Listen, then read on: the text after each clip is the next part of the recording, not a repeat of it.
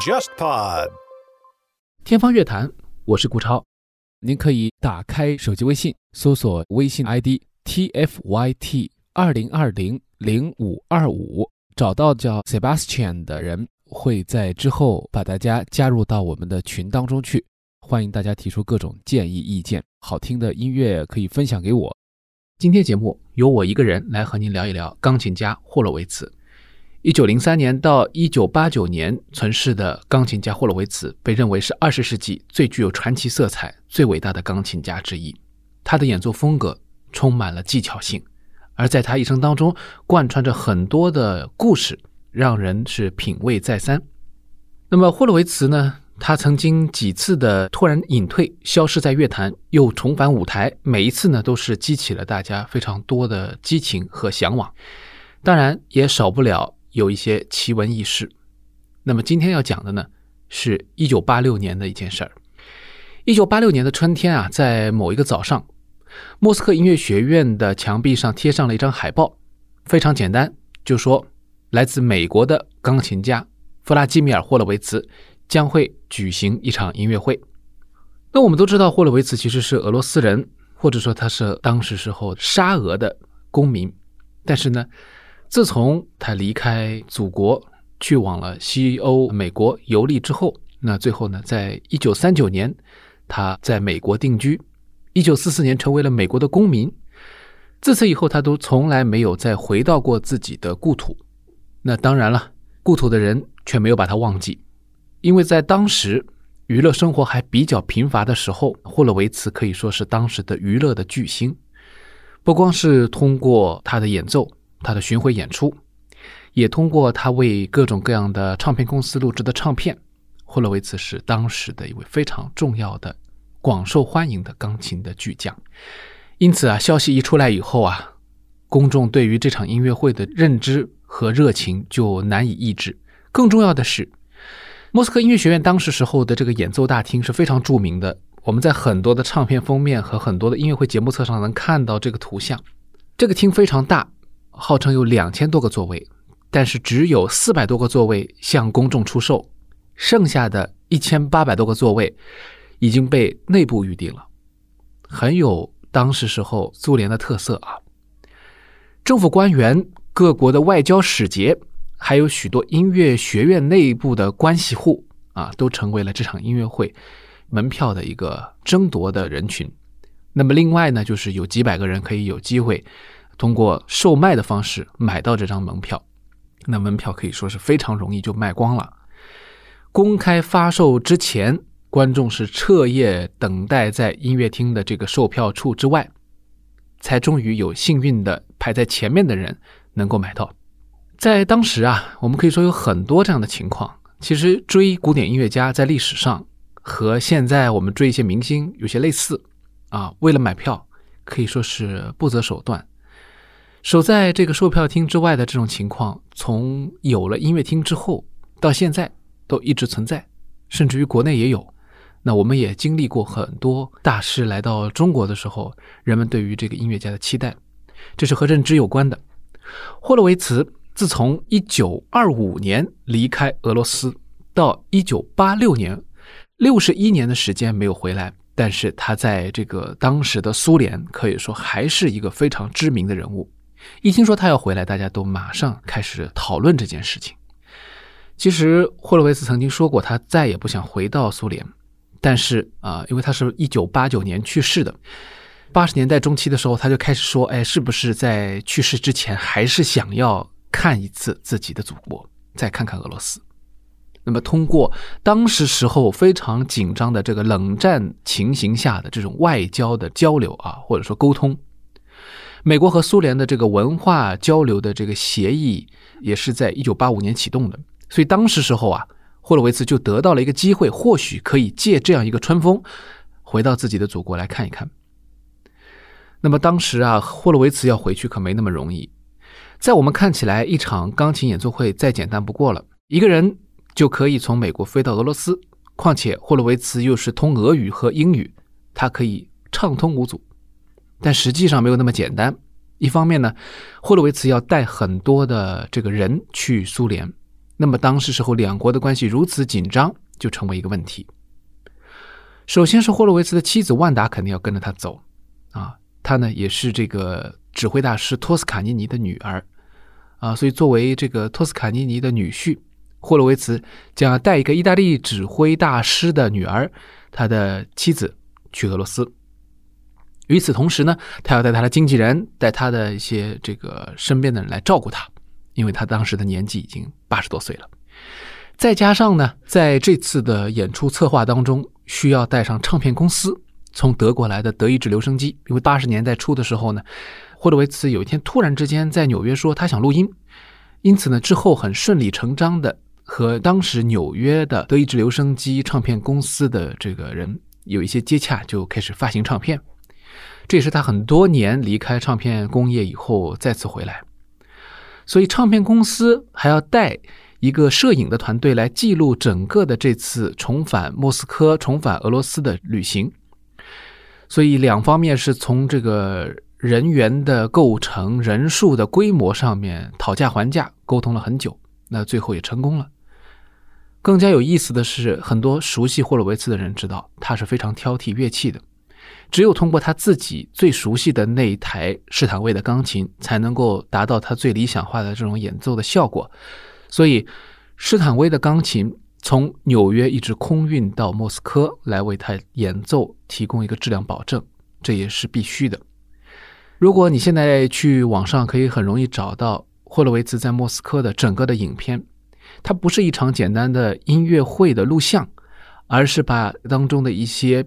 片段、花絮都收录在其中，成为一个完整的纪录片。影片的一开始就有啊，霍洛维茨的那台施坦威是如何从纽约打包装运到了俄罗斯的，并且在之后的画面当中还会出现他在俄罗斯是如何卸货的。就是这样一个说走就走的旅程，但其实是非常的不容易啊，豪到要把这个钢琴从美国运到俄罗斯这样的事情，在现在也有一些钢琴家在做。啊，但是霍洛维茨毫无疑问是比较早的一位，如此的大牌啊，当时时候也只有他能够做到了。那么在这次旅行当中，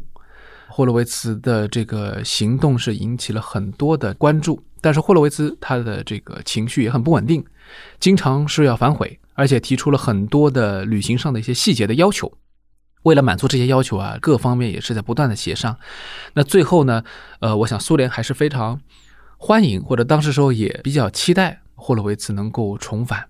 所以在这样的情况下，无论是什么样的矛盾，也终于能够被解开啊。最后呢，呃，霍洛维茨是在当时时候巨大的政治压力之下，回到了莫斯科，回到了呃俄罗斯。那在这个影片当中啊，霍洛维茨就说了啊，我离开这个俄罗斯已经六十一年了。那么在这个当中，我的这个很多亲人也已经故去了，甚至于没有看到他们，也不知道他们现在活得怎么样。但是呢，我的侄女儿要来看我。我走的时候，她只有九岁，现在她七十了。于是呢，就有了一个镜头：当霍洛维茨抵达俄罗斯的机场的时候，在一个休息区域，呃，人们呢搬过来一个沙发，就让霍洛维茨坐下。这个周围的人把他围得水泄不通，包括灯光师啊、摄影、摄像啊都在身边，还有很多的随从人员、美国的这个外交使节等等。有一个老太太就从人群当中挤过去，跪在了沙发边上。而霍洛维茨很反差的是，他坐在这个沙发里，呃，两个人聊天。这就是他七十岁的这个侄女儿。那么他呢是去飞机场迎接了自己的舅舅。可想而知啊，他们之间的这种关系，既是一种久别重逢，有一种激动和兴奋；另外一方面呢，确实霍洛维茨和俄罗斯的那些亲人们的关系啊，也不那么的亲密了。霍洛维茨和很多俄罗斯人在打交道的过程当中也好，在俄罗斯街头漫步的时候也好，都是保持距离的，这一点很有意思。那说到当时时候霍洛维茨的这个音乐会的盛况。真的是座无虚席啊！有些人甚至你看到他是站在这个场子里，不知道是不是混进去的，还是说他们不想坐在座位上，所以站了起来。但是可以想象的是，霍洛维茨的这次行动引起了很多人的关注，而霍洛维茨本人也借了这个机会重新看了一看自己的祖国。那他也给出了比较高的评价吧，就说啊，这个地方其实比我想象的更加资本化一些，非常的棒啊。甚至于呢，他看到了有这个可口可乐的标志，可见当时的苏联对于西方已经比较开放了。不过，就是在这个音乐会举行之前呢。美国空军轰炸利比亚，那么引起苏联的不满。那当时时候呢，其实，在新闻界更多的是一种负面的冲突的冷战的气氛。但是最让人感动的，还是霍洛维茨能够在这个时候毅然决然的坚持要访问苏联，并且回到莫斯科举行音乐会。所以这个是一个可以说慰藉人心的东西。我想，没有人会喜欢战争，没有人会喜欢那种矛盾冲突的感觉。所以，当霍洛维茨奏响音乐的时候，所有人都陶醉其中。在场的人有年轻的，有年纪大的，什么年龄层都有啊。呃，我想年龄构成可能还比现在的一些西方的音乐厅的音乐会啊来的人群要更加合理一些。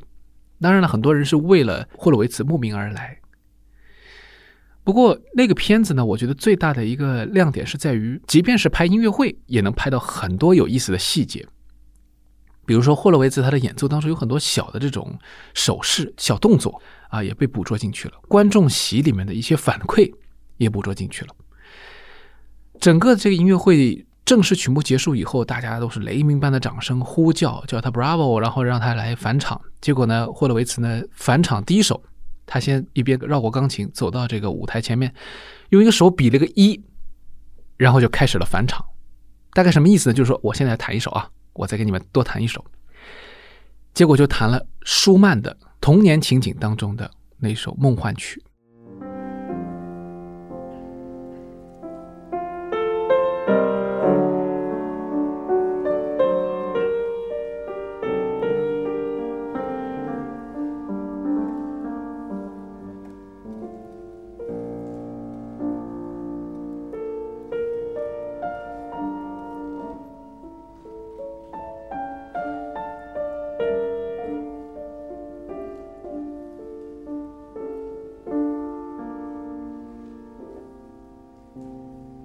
这个梦幻曲啊，弹的很有他的这种风格。首先很跳脱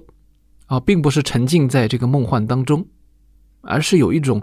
历经了岁月的磨难之后比较释然的感觉。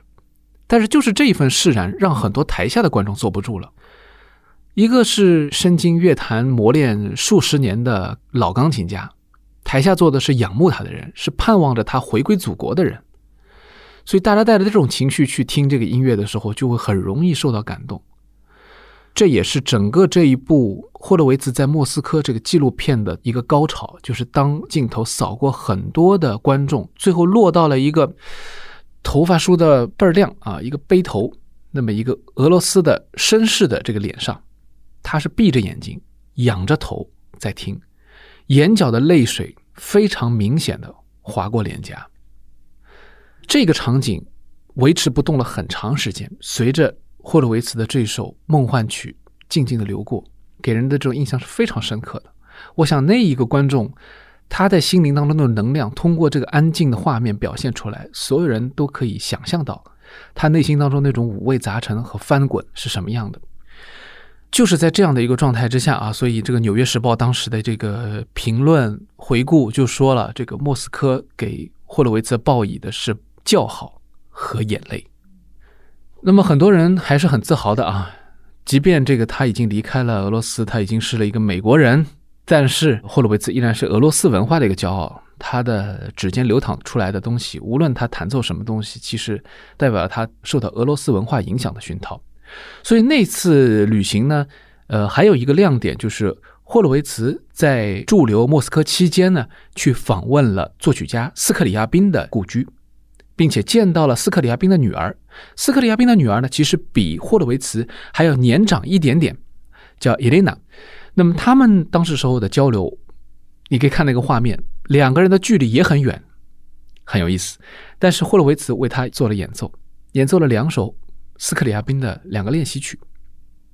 其中一首呢是深 C 小调的练习曲，OP 二的第一首。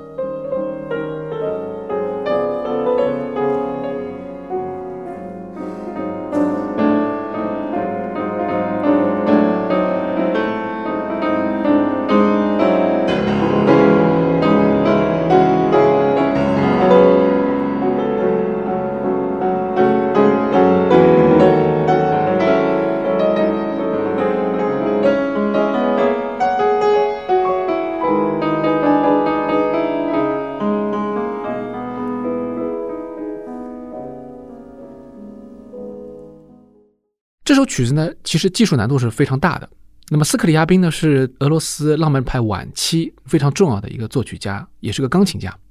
他本身非常具有幻想性，有很多人认为呢，他有一种联觉症，就是因为他自己说，他听到每一个不同的调性的音乐的时候，听到每一个不同的音高的时候，他脑海当中会反映出不同的颜色。那么这是非常少人会拥有的一种，我们说特异的一种功能也好，或者说我们把它看成是一种病症也好啊，这个还有一些争议。但是不管怎么样说，这是一个奇人。那么他所留下的这些钢琴曲呢，呃，也被认为是霍洛维茨最擅长、最具有权威性的演绎之一。其中有一个原因呢，是因为霍洛维茨的一个叔叔啊，叫亚历山大，他是斯克里亚宾的学生。那么在霍洛维茨还非常小的时候，被认为是神童的时候。家里面人曾经安排了一个机会，让斯克里亚宾听到了霍洛维茨的演奏。这是在霍洛维茨大概十岁的时候，一九一四年。其实第二年，就是一九一五年的时候，斯克里亚宾就离开人世了。但是呢，这位呃作曲家当时给霍洛维茨留下了一个评价，就说他是一个绝对的一个天才啊，甚至于说认为他是一个未来的一个非常有潜力的一个人物啊。所以就是因为有这样的因缘。那霍洛维茨也被认为是斯克里亚宾音乐最具有权威性的一个诠释者，在这样一个环境之下成长起来的霍洛维茨呢，在后来也经常的这个演奏，并且他甚至于去帮助推广了斯克里亚宾的很多音乐，因为斯克里亚宾其实在当时不算是一个非常受到欢迎，现在听起来也有些晦涩的一个作曲家，即便他写了很多很不错的交响乐也好，钢琴曲也好，其实他的传播度都不算是很高。他很尴尬的一点在于，他既有俄罗斯的风格，但又不是完全的抒情、完全的浪漫、完全的这种旋律化，有很多晦涩的段落。第二个呢，就是他的作品的技巧难度之高和欣赏难度之高，都给演奏者和欣赏者带来了很多的障碍。甚至于在一九八六年这次重返莫斯科的演奏会当中，霍洛维茨本身也要演刚才我们讲到的，在这个斯克里亚宾的故居里面。为斯克里亚宾的女儿演奏的这两首练习曲啊，音乐会曲目里面也有。但是在这样的一个情况之下，万达托斯卡尼尼，也就是霍洛维茨的妻子，她在去俄罗斯之前就跟丈夫说：“这首升 C 小调练习曲，你最好是不要弹，比较难，你不一定能弹下来，你不一定能够震撼当地的这些观众。毕竟啊。”这是俄罗斯的经典曲目，无数的当时的俄罗斯的钢琴家也在弹，所以我想啊，也有很多的考虑。确实，霍洛维茨在整个的莫斯科音乐会上选择的曲目里面，很多都不是俄罗斯曲目，